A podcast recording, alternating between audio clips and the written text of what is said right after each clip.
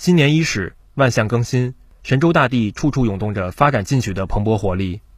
一月三号，新年首个工作日，中国上海自由贸易试验区临港新片区举行二零二三年第一季度重点建设项目开工仪式。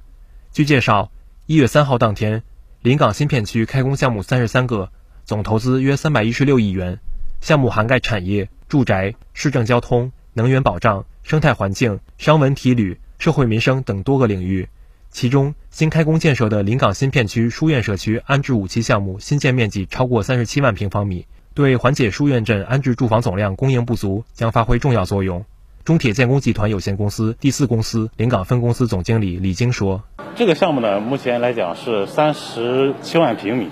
啊，是一个这个安置房的一个项目，啊，本项目呢也是作为这个临港新片区今年最大的一个呃民生类的一个安置房项目。这个就借助这个项目。”我们希望今的呃新的一年，把我们的中铁建工这个品牌打响，把这个书院和临港新片区的这个经济啊一个提升。在山西榆社晋中一千千伏变电站五百千伏线路工程现场一派繁忙景象，工人们正在加紧进行铁塔阻力作业。作为山西省重点建设项目，工程建成后将进一步提高特高压两横通道输电和山西电网整体外送电能力，缓解京津冀复合中心用电紧张局面。工程计划于二零二三年六月投产，目前已完成总进度的百分之八十八点五。全体参建人员正开足马力，奋力攻坚任务节点，全力保障工程按计划推进。国网山西送变电工程有限公司项目经理梁超说：“我们这个工程啊，是山西第一个实行全那个呃全机械化施工的，人工挖孔这个机呃作业全部改成机械挖孔，靠了一些大型的机械设备啊，这个旋挖机啊。”啊，一体机啊，靠这种安更安全啊，功效更高了，呃，干劲还是很十足的啊。我们要坚持到呃按计划坚持到最后，包括我们给工人配备了一些这个防寒用防寒用品啊，是吧？棉帽呀、棉衣啊、手套啊这些的，还有防疫物物资我们也配备了啊。包括我们那个工人的呃按计划是。呃，哪个点哪个时间点撤场，哪个任务在哪个点点完成，这个都已经呃规划好了。相关的呃，对农民工的那个返乡过年呀，啊，返乡过年了，我们也策划跟您联系专车啊，点对点的接送这种的。在河南，各在建重点项目工地也一派热闹景象。在商代王城遗址城市更新项目建设现场，各种施工机械来回穿梭，大型塔吊左右开工，上百名工人卯足了干劲儿。博都东向文化中心项目支部书记张东晓说：“现在已经恢复到这个正常一个状态，一些设备人员都是随着我们的工程进度要陆续要增加。”据了解，商代王城遗址项目是郑州市文旅文创重点融合项目之一，预计二零二四年五月份实现竣工交付。随着疫情防控措施的优化调整，郑州市各企业也在加快复工复产。开工第一天。郑州市雅利达服饰有限公司生产车间一线工人返岗率超过百分之九十，产能恢复到了百分之八十。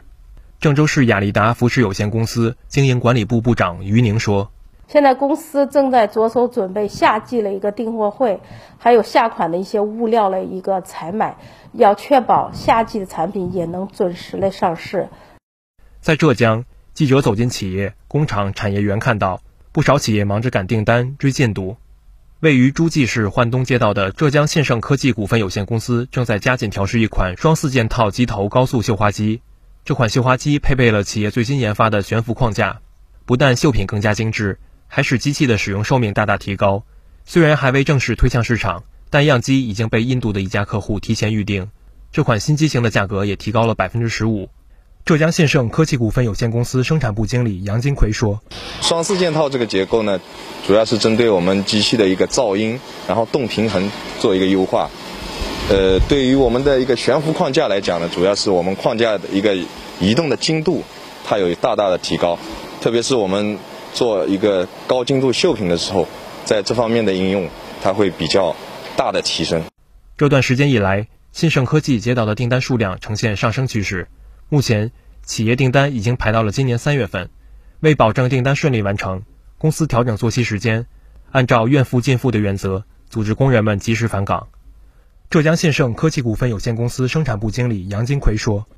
主要是像印度啊、巴基斯坦啊，包括土耳其啊啊这些国家的话，订单量是有比较呃大的一个回升，应该是更加明朗。对于机器的一个销售量的话，